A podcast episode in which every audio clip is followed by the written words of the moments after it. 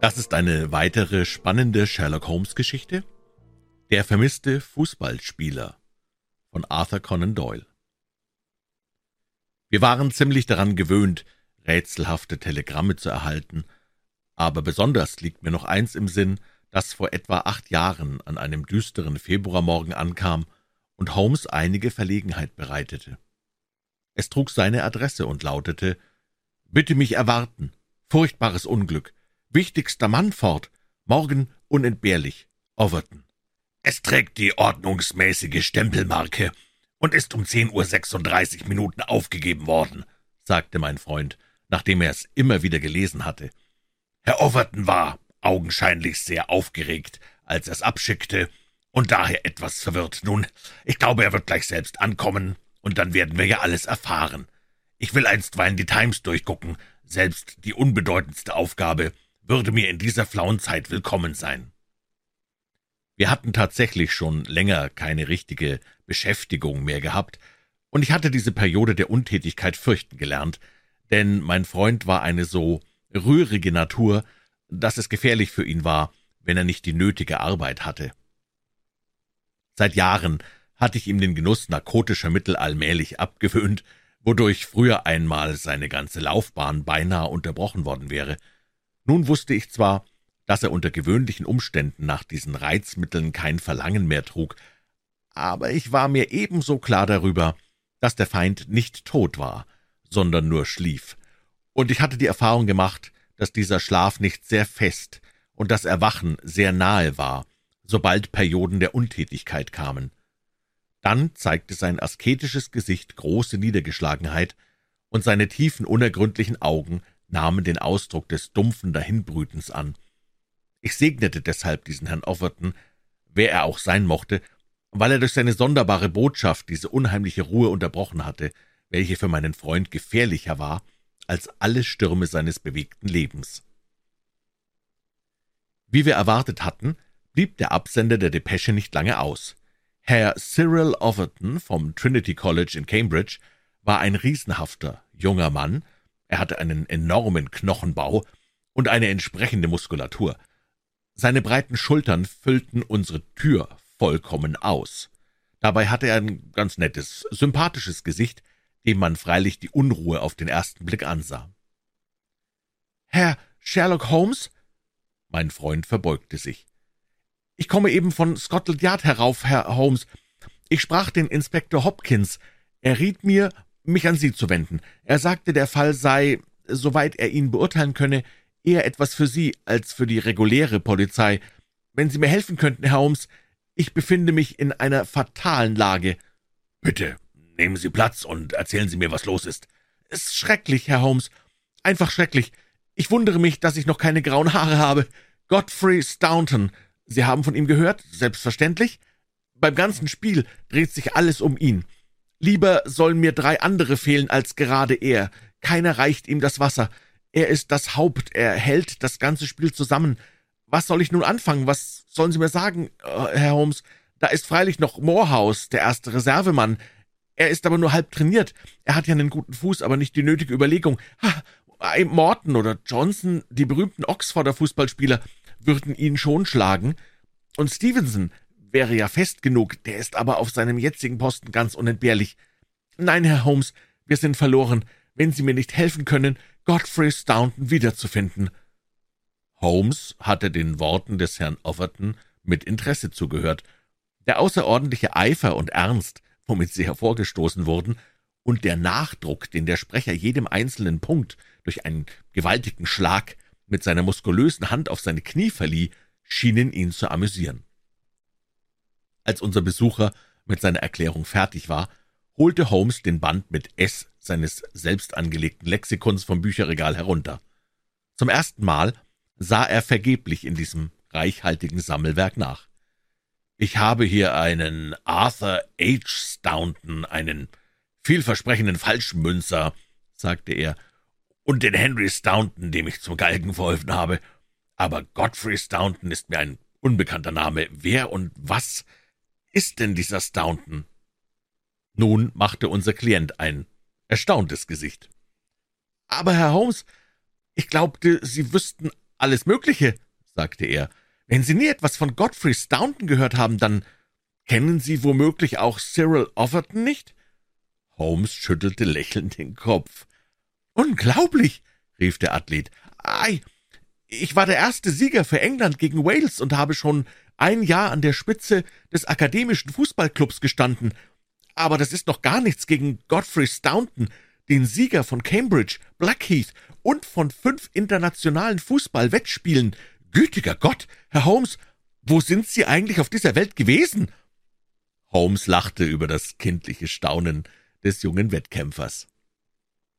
Sie leben in einer ganz anderen Welt als ich, Herr Offerton, in einer angenehmeren und gesünderen Atmosphäre.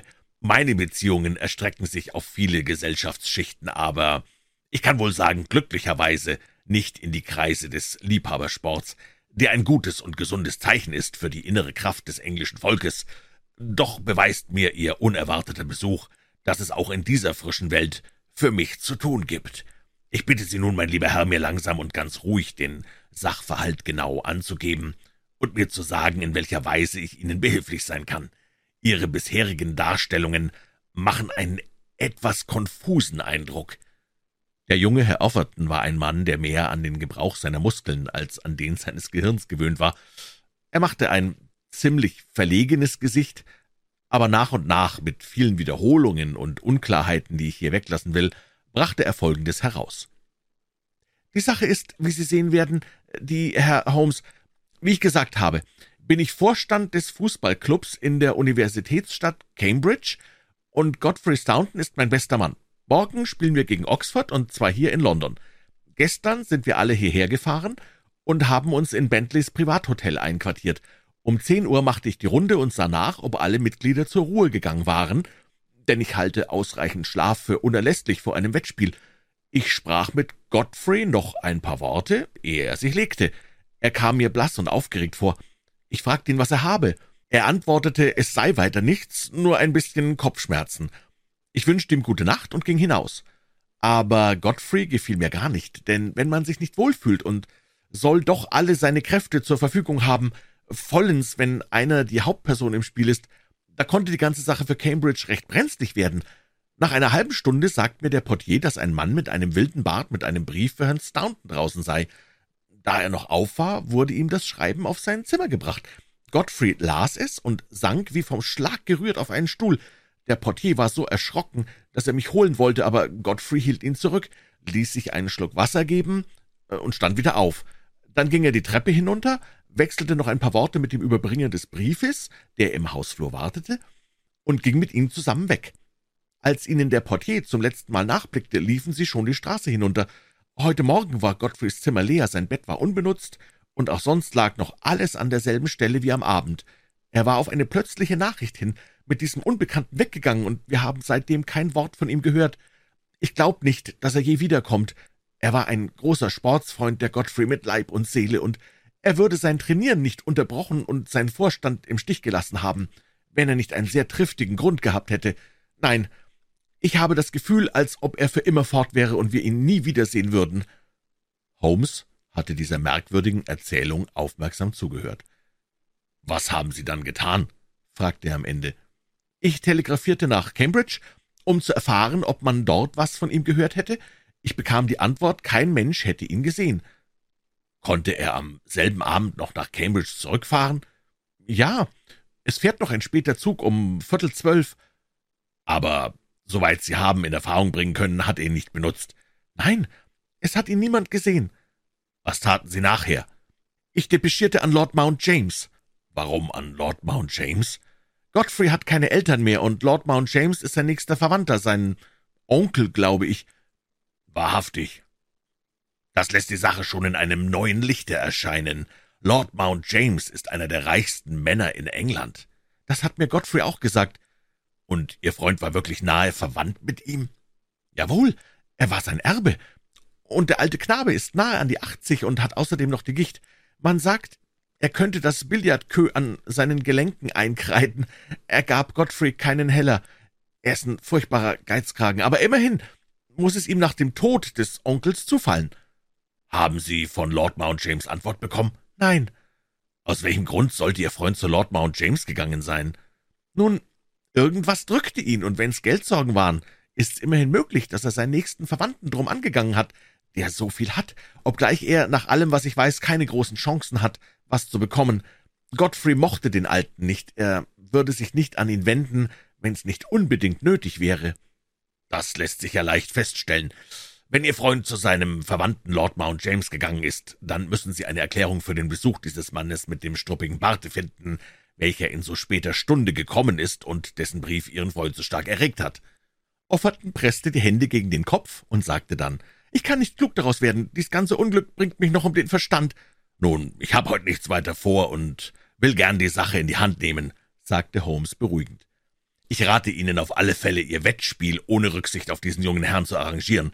Es muss, wie Sie selbst sagen, eine starke Notwendigkeit vorgelegen haben, dass er auf diese Weise und unter diesen Umständen fortgegangen ist, und dieselbe zwingende Notwendigkeit wird ihn auch wohl abhalten, rechtzeitig zurückzukommen.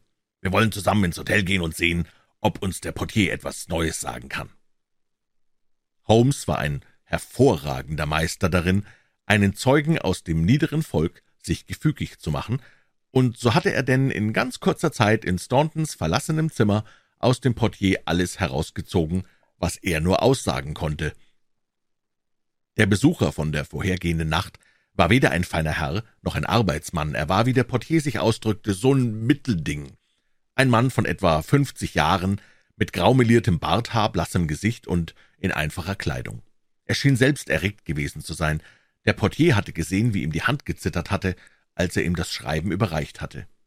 Staunton hatte den Brief in die Tasche gesteckt. Er hatte dem Manne im Hausflur nicht die Hand gegeben. Sie hatten nur wenige Worte ausgetauscht, von denen der Portier nur das eine Zeit verstanden hatte. Dann waren sie in der oben angegebenen Weise fortgeeilt. Es war an der Hoteluhr gerade halb elf gewesen. »Lassen Sie mich mal überlegen«, sagte Holmes, als er sich auf Stauntons Bett setzte. »Sie haben nur am Tagedienst, nicht wahr?« »Jawohl, ich hab von elf ab frei.« »Der Nachtportier hat vermutlich nichts mehr bemerkt?« »Nein, Herr.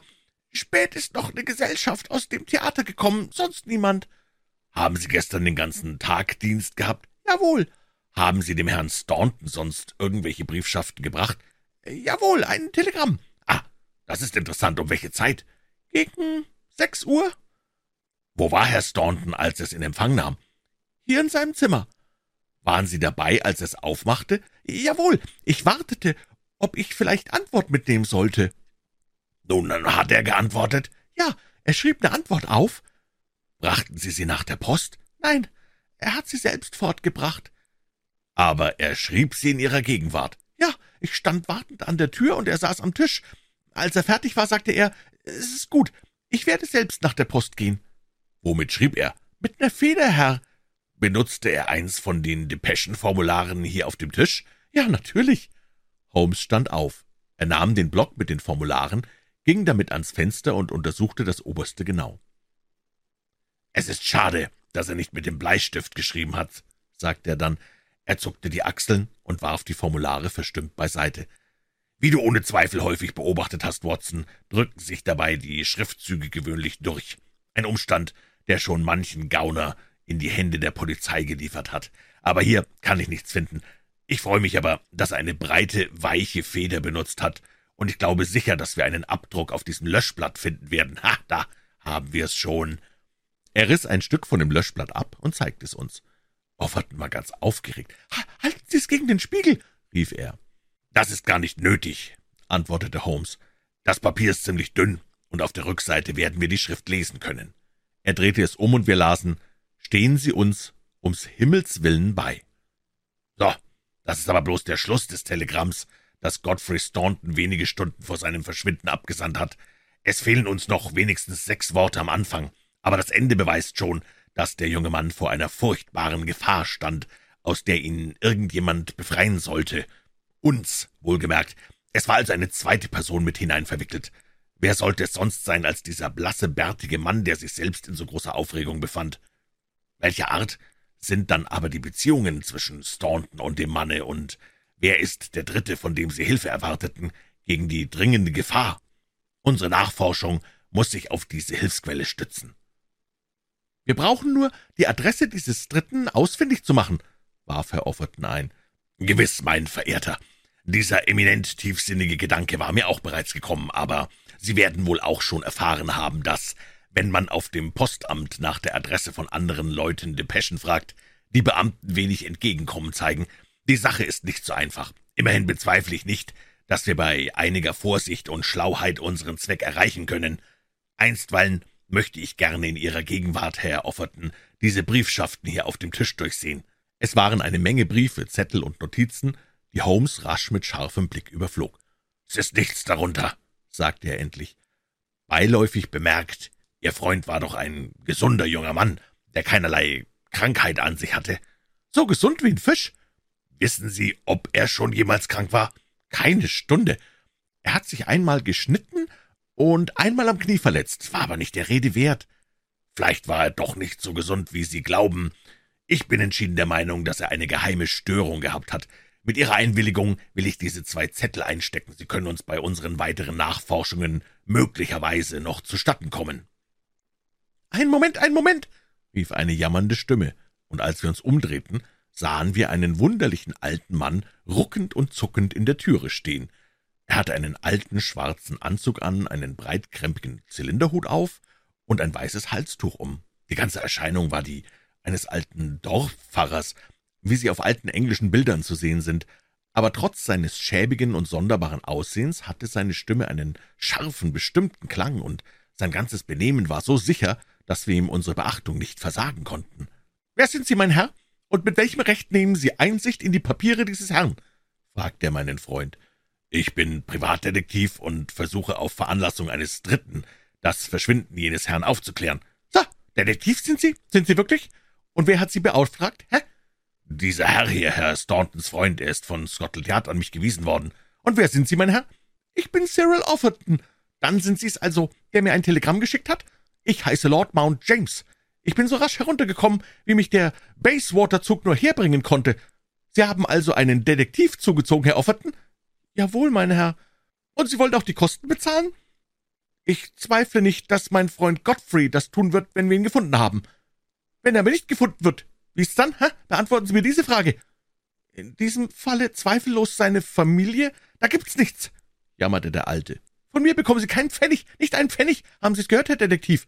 Ich bin die ganze Familie, die dieser junge Mann hat, und ich sage Ihnen, ich bin durchaus nicht verantwortlich. Wenn er was in Aussicht hat, so hat es dem Umstand zuzuschreiben, dass ich mein Geld stets zusammengehalten habe.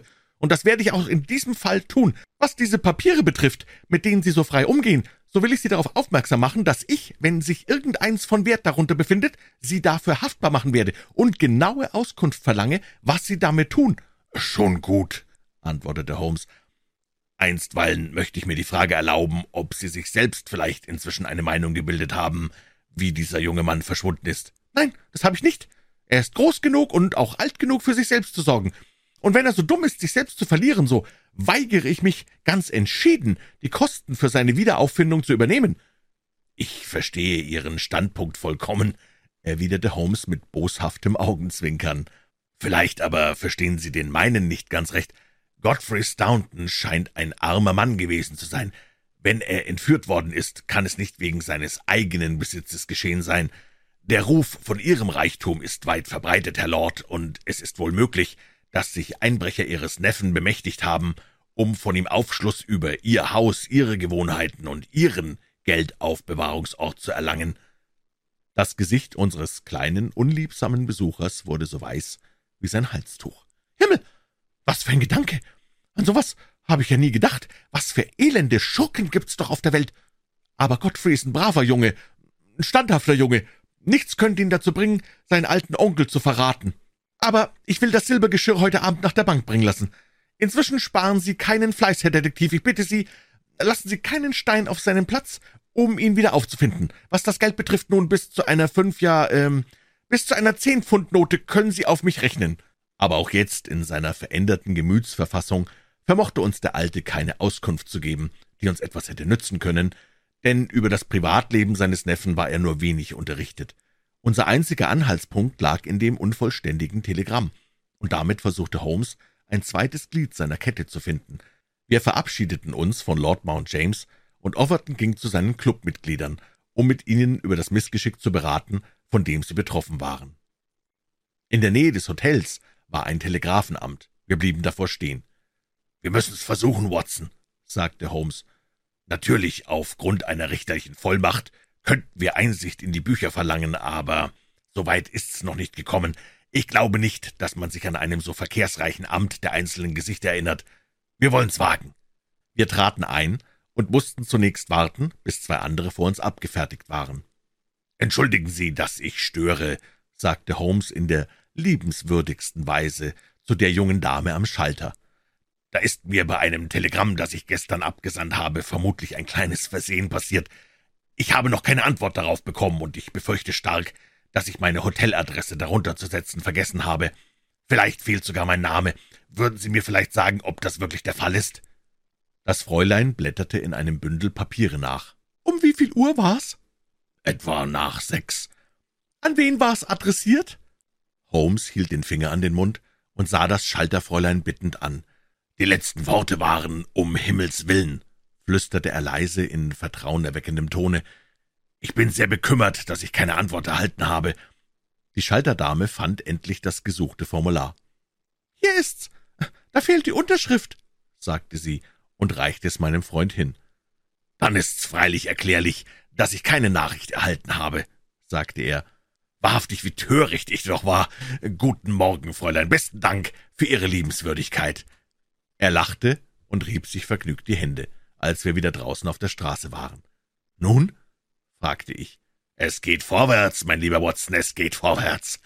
Ich hatte mir bereits sieben verschiedene Möglichkeiten ausgedacht, wie ich mir einen Einblick in dieses Telegramm verschaffen könnte, aber ich erwartete wirklich kaum, dass gleich die erste zum Ziel führen würde. Und was hast du nun damit gewonnen? Einen Ausgangspunkt für die fernere Untersuchung. Er winkte eine Droschke herbei und rief dem Kutscher zu. King's Cross Station. Wir haben also eine Reise vor?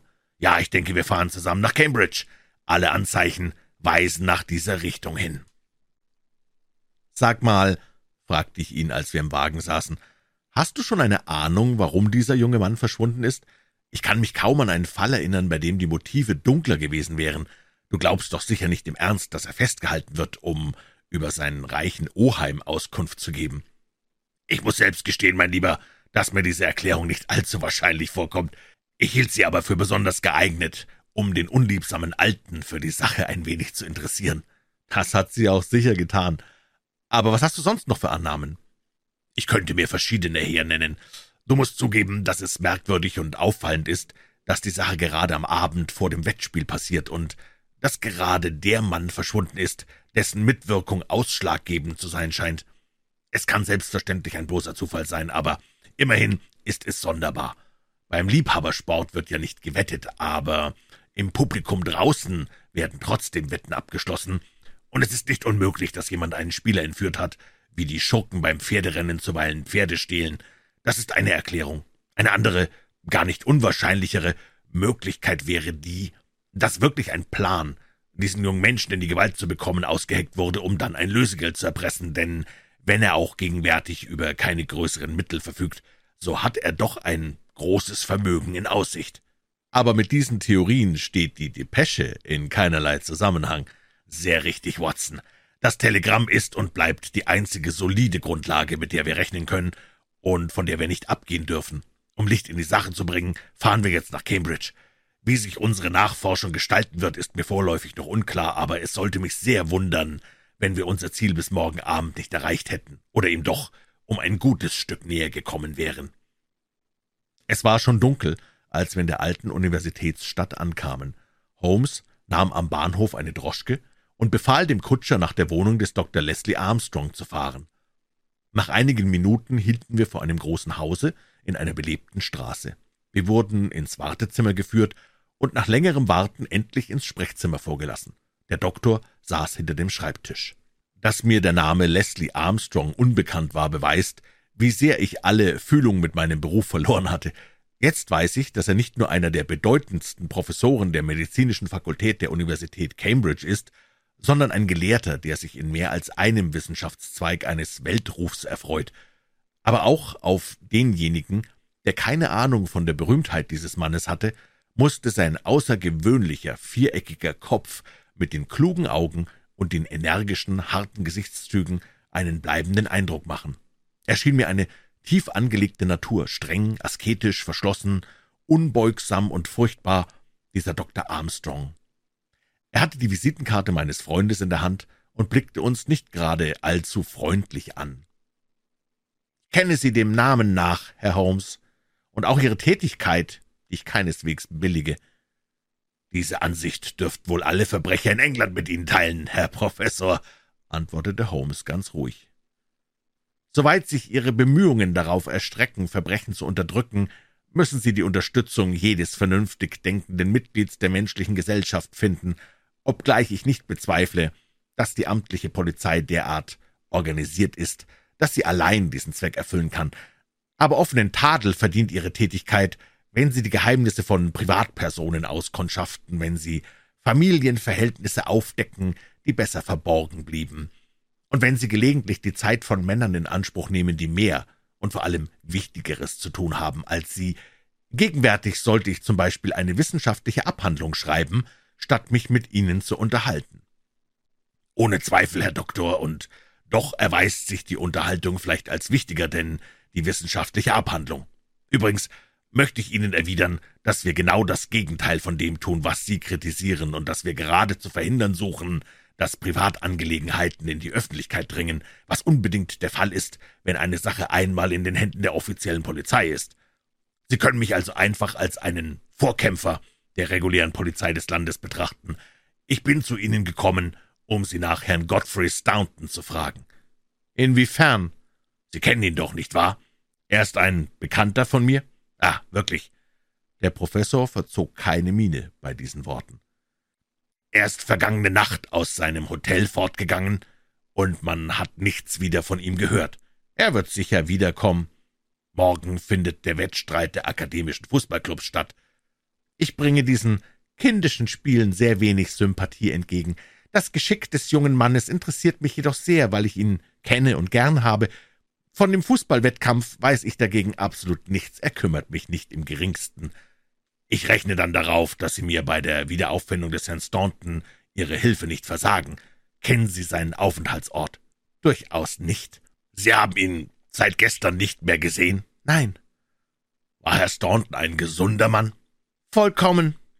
Ist er Ihres Wissens jemals krank gewesen? Nie. Holmes legte dem Professor ein Stück Papier vor. Dann haben Sie wohl die Güte, sich über diese Quittung über acht Pfund zu äußern, die Herr Staunton im letzten Monat an Herrn Dr. Leslie Armstrong in Cambridge bezahlt hat. Ich fand sie unter den Briefschaften auf seinem Schreibtisch. Der Doktor wurde rot vor Zorn. Ich sehe keinerlei Grund, warum ich Ihnen eine Erklärung darüber schuldig wäre, Herr Holmes. Mein Freund legte den Zettel wieder in sein Notizbuch. Wenn Sie eine öffentliche Aufklärung vorziehen, gut. Sie wird früher oder später nicht zu vermeiden sein, erwiderte er. Ich habe Ihnen bereits gesagt, dass ich Dinge vertuschen kann, die andere an die Öffentlichkeit zu ziehen verpflichtet sind, und Sie würden wirklich klüger tun, mir volles Vertrauen entgegenzubringen. Ich weiß nicht, was Sie von mir wollen, habe auch gar keine Veranlassung. Haben Sie aus London keine Nachricht von Herrn Staunton bekommen? Sicher nicht. Holmes schlug ärgerlich mit der Hand auf den Tisch. Alle Wetter! Wieder mal diese erzbummelige Post, rief er entrüstet.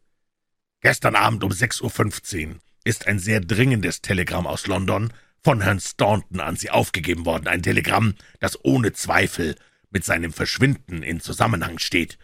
Und das Sie nicht erhalten haben, das ist unverzeihlich. Ich werde entschieden nach dem Telegrafenamt gehen und Beschwerde führen. Dr. Armstrong sprang wütend auf. Ich muss Sie bitten, sofort mein Haus zu verlassen, sagte er. Sagen Sie Ihrem Auftraggeber, Lord Mount James, dass ich weder mit ihm noch mit seinen Agenten etwas zu schaffen haben will. Nein, kein Wort mehr. Er klingelte heftig. Johann, leuchte diesen Herrn hinaus! Ein Diener wies uns die Tür, und wir standen draußen auf der Straße. Holmes fing laut zu lachen an. Dieser Armstrong ist ganz bestimmt ein energischer Charakter, sagte er. Ich habe noch keinen Mann kennengelernt, der, wenn er sich darauf verlegen wollte, geeigneter wäre, die Stelle des berühmten, verstorbenen Professor Moriarty auszufüllen. Und nun, mein lieber Watson, stehen wir hier auf die Straße gesetzt und obdach und freudlos in dieser ungastlichen Stadt. Trotzdem können wir nicht fort, wenn wir unseren Fall nicht gänzlich aufgeben wollen. Das kleine Wirtshaus gegenüber Armstrongs Wohnung passt für unsere Zwecke ausgezeichnet. Wenn du ein Wohnzimmer mieten und die paar unentbehrlichen Kleinigkeiten für die Nacht einkaufen wolltest, so möchte ich die Zeit benutzen, einige Nachforschungen anzustellen.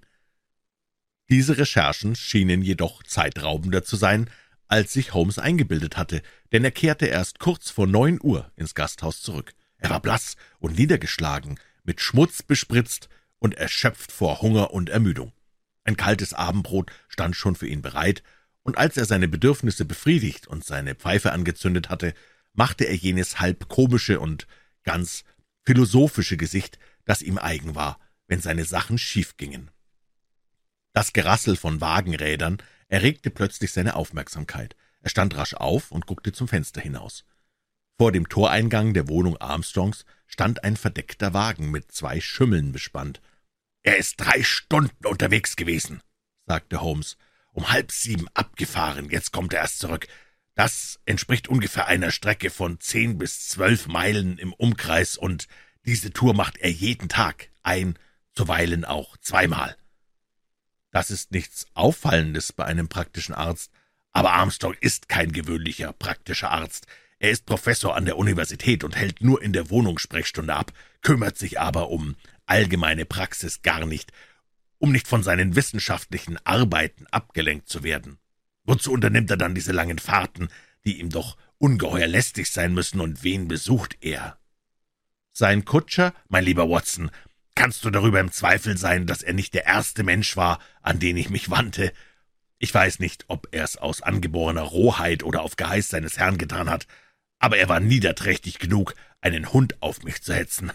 Aber Hund wie Kutscher trauten meinem Stock nicht, so dass ich bei heiler Haut davonkam. Bei derartig gespannten Beziehungen waren weitere Nachforschungen von dieser Seite unmöglich. Alles, was ich erfahren habe, verdanke ich einem freundlichen Manne hier unten in unserer Herberge. Er erzählte mir von den Gewohnheiten des Doktors und von seinen täglichen Ausfahrten. Wie um seine Aussagen zu bestätigen, kam auch gerade im selben Augenblick der Wagen aus dem Hof heraus. Konntest du ihm folgen? Großartig, Watson. Du sprühst heute Abend nur so Gedankenblitze aus. Diese Idee kam mir wahrhaftig auch in den Sinn. Wie du vielleicht gesehen hast, befindet sich ganz in der Nähe unseres Gasthauses ein Fahrradgeschäft. Ich lief schnell hinein, mietete mir ein Bicycle und fuhr, ehe es mir noch ganz außer Sicht gekommen war, hinter dem Gefährt her. Ich holte es rasch ein, hielt mich dann in einer achtbaren Entfernung von ungefähr hundert Metern und folgte seinen Laternen. Wir waren bereits außerhalb der Stadt und schon ein gutes Stück auf der Landstraße weitergefahren, als mir ein trauriges Missgeschick passierte.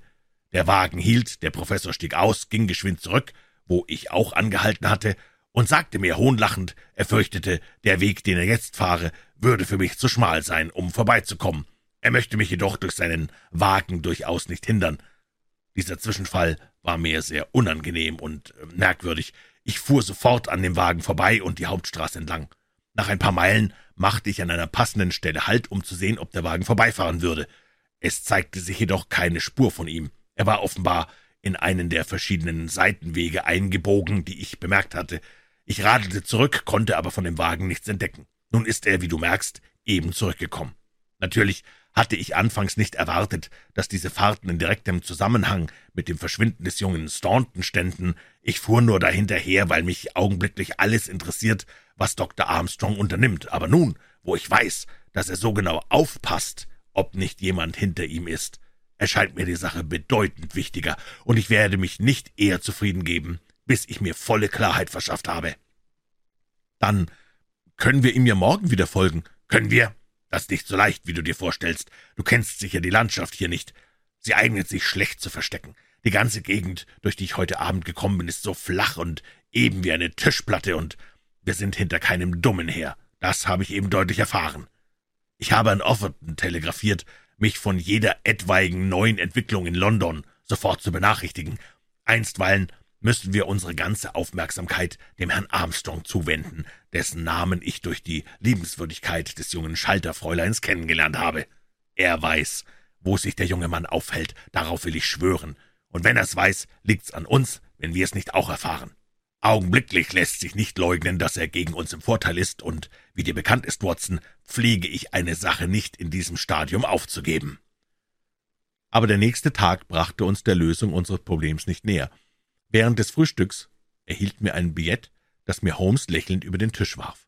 Es lautete Geehrter Herr, ich kann Ihnen versichern, dass es verlorene Mühe ist, wenn Sie meinem Wagen folgen. Wie Sie gestern Abend bemerkt haben, ist hinten ein Fensterchen drin, und wenn Sie zwanzig Meilen weit hinter mir herfahren, werden Sie doch nur wieder am Ausgangspunkt ankommen. Übrigens kann ich Ihnen die Mitteilung machen, dass alles Spionieren dem Herrn Staunton in keiner Weise zustatten kommen wird, und ich bin überzeugt, dass Sie dem Herrn den besten Dienst erweisen, wenn Sie sofort nach London zurückreisen und Ihrem Auftraggeber berichten, dass Sie ihn nicht aufspüren vermögen. Die Zeit, welche Sie in Cambridge verbringen, ist sicher verloren. Ihr Ergebener Dr. Leslie Armstrong. Der Doktor ist wenigstens ein offener und ehrlicher Gegner, sagte Holmes. Er regt meine Neugierde an, und ich muss ihn wirklich näher kennenlernen, ehe ich mich von ihm trenne. Sein Wagen steht eben wieder vor der Türe, sagte ich.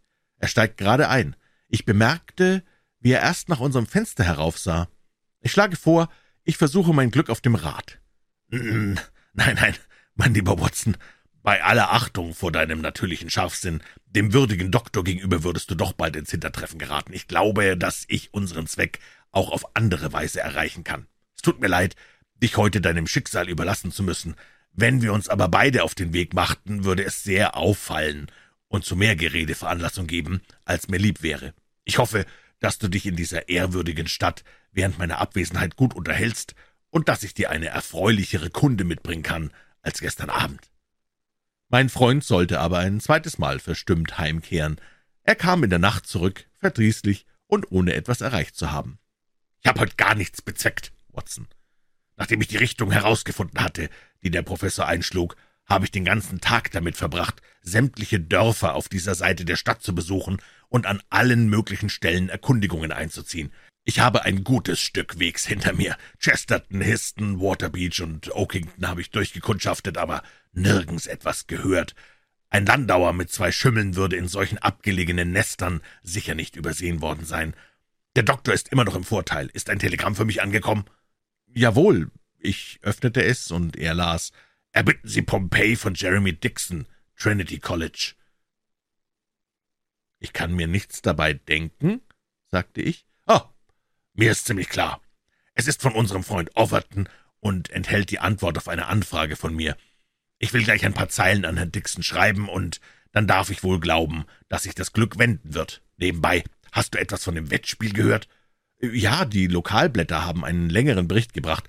Am Schluss steht, die Niederlage der Hellblauen ist nur dem Fehlen des internationalen Siegers Herrn Godfrey Staunton zuzuschreiben, dessen Abwesenheit sich jeden Augenblick beim Spiel bemerkbar machte. Diese Lücke vermochten auch die schwersten Anstrengungen der übrigen Mitglieder nicht auszugleichen. Darum sind also die Befürchtungen Offertons gerechtfertigt gewesen, antwortete Holmes. Ich persönlich stehe übrigens auf dem Standpunkt des Dr. Armstrong. Mich interessiert das Fußballspiel nicht oder doch nur wenig. Heute geht's früh zu Bett, Watson, denn voraussichtlich haben wir morgen einen ereignisreichen Tag. Als ich Holmes am anderen Morgen erblickte, bekam ich einen nicht gelinden Schrecken. Er saß am Kaminfeuer und hatte die Morphiumspritze in der Hand. Ich brachte dieses Instrument mit seiner bekannten schwachen Seite in Zusammenhang und fürchtete bereits das Schlimmste, als ich's in seiner Hand glitzern sah. In dem Zimmer herrschte ein eigener, scharfer Geruch, der mich sofort an eine Spelunke erinnerte, die wir in London einmal aufgesucht hatten, um einem französischen Verbrecher auf die Spur zu kommen. Holmes lachte über meine Ängstlichkeit und legte das Instrument auf den Tisch. Nein, nein, mein Lieber, du brauchst dich nicht zu beunruhigen, in diesem Falle ist's kein Werkzeug des Bösen, vielmehr soll es den Schlüssel zur Auflösung unseres Geheimnisses bilden. Ich setze alle meine Hoffnung auf diese Spritze. Ich bin gerade von einem kleinen Patrouillengang zurück. Die Aussichten sind sehr günstig für uns. Nimm ein tüchtiges Frühstück, Watson, denn ich habe heute vor, Armstrongs Spur zu verfolgen, und sobald ich einmal drauf bin, werde ich mir weder zum Ausruhen noch zum Essen Zeit nehmen, bis ich ihn aufgefunden habe. In diesem Falle, antwortete ich, würden wir am besten unser Frühstück mitnehmen, denn er scheint früh aufzubrechen. Sein Wagen steht schon vor der Tür. Das schadet nichts. Lass ihn nur losfahren. Er soll sich wundern, ob ich ihm nicht überall hin folgen kann. Wann du fertig gegessen hast, wollen wir zusammen hinuntergehen, und ich will dich einem Detektiv vorstellen, der ein hervorragender Spezialist auf dem Gebiet ist, mit dem wir heute zu tun haben. Als wir unten im Hof waren, ging Holmes in einen Stall. Er machte den Deckel einer Kiste auf, und heraus sprang ein kräftiger, weiß und braun gezeichneter Jagdhund, mit langem Behang, eine Kreuzung von Schweiß und Fuchshund. »Darf ich dir Pompey vorstellen?« sagte mein Freund. »Er ist der Stolz der Cambridger Spürhunde. Er läuft nicht übermäßig schnell, wie du aus seinem Bau erkennen wirst, aber er hat eine ausgezeichnete Nase. Nun, Pompey, wenn du auch kein allzu guter Läufer bist, so fürchte ich doch, dass du für ein paar Londoner Herren in mittleren Jahren noch ein zu rasches Tempo einschlägst. Ich will daher so frei sein und diese lederne Leine an deinem Halsband festmachen. Nun komm, alter Freund, und zeig, was du kannst. Er führte ihn hinüber an die Toreinfahrt von Dr. Armstrongs Wohnhaus. Der Hund schnüffelte einen Augenblick, dann winselte er laut vor Begierde, dann ging's die Straße hinunter. In einer halben Stunde waren wir draußen vor der Stadt und eilten eine Landstraße entlang. »Was hast du getan, Holmes?« fragte ich ihn. »Ich habe zu einer altbekannten und ehrwürdigen List meine Zuflucht genommen, die manchmal recht nützlich ist. Ich bin heute früh beim Doktor im Hof gewesen und hatte die Spritze voll Anisöl in meiner Hosentasche. Die Spritze hatte ich nach außen ein ganz klein wenig durchgestochen, und im Vorbeigehen habe ich das aromatische Öl völlig unbemerkt an das hintere Wagenrad gespritzt. Ein Spürhund verfolgt diese Anisfährte von hier bis nach Buxtehude, und unser Freund Armstrong kann so weit fahren, wie er Lust hat, ohne den guten Pompey loszuwerden. Ha! Der alte Schlaumeier. Er soll mir diesmal nicht wieder entwischen wie vorgestern und gestern. Nun erklärte sich auch, warum mich jener Geruch sofort an die Franzosenkneipe erinnerte. Es war der Anisgeruch, der dem bei den Franzosen so beliebten Anislikör und dem Absinth entströmte. Der Hund war plötzlich von der Hauptstraße ab und in einen Feldweg eingebogen. Nach einer halben Stunde führte er wieder auf eine Chaussee und beinahe wieder direkt in die Richtung nach der Stadt, wo wir hergekommen waren. Diese Straße machte eine Biegung nach Süden, ging dann aber wieder in die entgegengesetzte Richtung weiter. Diesen Umweg hat er nur uns zu Gefallen gemacht, sagte Holmes. Da ist's kein Wunder, dass meine Nachfragen an jenen Ortschaften resultatlos verlaufen sind. Der Doktor hat sich entschieden keine Mühe verdrießen lassen, uns hinters Licht zu führen, und ich möchte zu gerne wissen, was er mit dieser Täuschung bezweckt hat. Das Dorf dort zur Rechten muss Trumpington sein. Ha, wahrhaftig. Hier kommt sein Wagen um die Ecke. Rasch, Watson, rasch, oder wir haben verloren. Er sprang über den Graben ins Feld, den betrübten Pompey hinter sich herziehend. Wir hatten uns kaum hinter einer Hecke verborgen, als das Fuhrwerk vorbeisauste. Ich sah flüchtig, dass Dr. Armstrong drin saß, niedergebeugt, den Kopf auf die Hände gestützt. Ein Bild äußerster Sorge und Bekümmernis, an dem ernsten Gesicht meines Gefährten bemerkte ich, dass ihm dieser Anblick auch nicht entgangen war. »Ich fürchte, dass unsere Untersuchung ein schlimmes Ende nimmt«, sagte er zu mir. »Es wird nicht mehr lange dauern, so sind wir im Klaren. Komm, Pompey. Ah, es ist das Häuschen dort mitten im Feld.« Es war nicht mehr zweifelhaft, dass wir am Ziel angelangt waren. Pompey sprang um den Eingang herum und winselte. Die Spuren der Räder waren noch sichtbar. Ein Fußpfad führte zu der einsamen Hütte. Holmes band den Hund am Zaun fest und wir eilten darauf zu. Mein Freund pochte an die niedrige Türe, er klopfte zum zweiten Mal, aber kein Mensch machte auf, und doch war das Häuschen nicht unbewohnt, denn es drang ein leises Geräusch an unser Ohr, eine Art Stöhnen oder Jammern. Es klang unsäglich traurig. Holmes blieb unentschlossen stehen. Dann schaute er sich um. Ein Wagen kam heran, und wir konnten die Schimmel wiedererkennen. »Bei Gott, der Professor kehrt noch einmal zurück«, rief Holmes. Das treibt uns zur Tat. Wir müssen sehen, was los ist, ehe er kommt. Er öffnete nun selbst die Türe, und wir traten in den Hausflur. Wir hörten das Wehklagen deutlicher, es kam von oben. Holmes stürzte die Treppe hinauf, und ich folgte ihm. Er stieß eine halboffene Türe auf, und wir erblaßten beide bei dem Anblick, der sich uns bot. Auf einem Bett lag tot ein junges, hübsches Weib. Ihr friedliches, bleiches Gesicht mit den trüben, weit geöffneten Augen war von goldenem Haar umrahmt.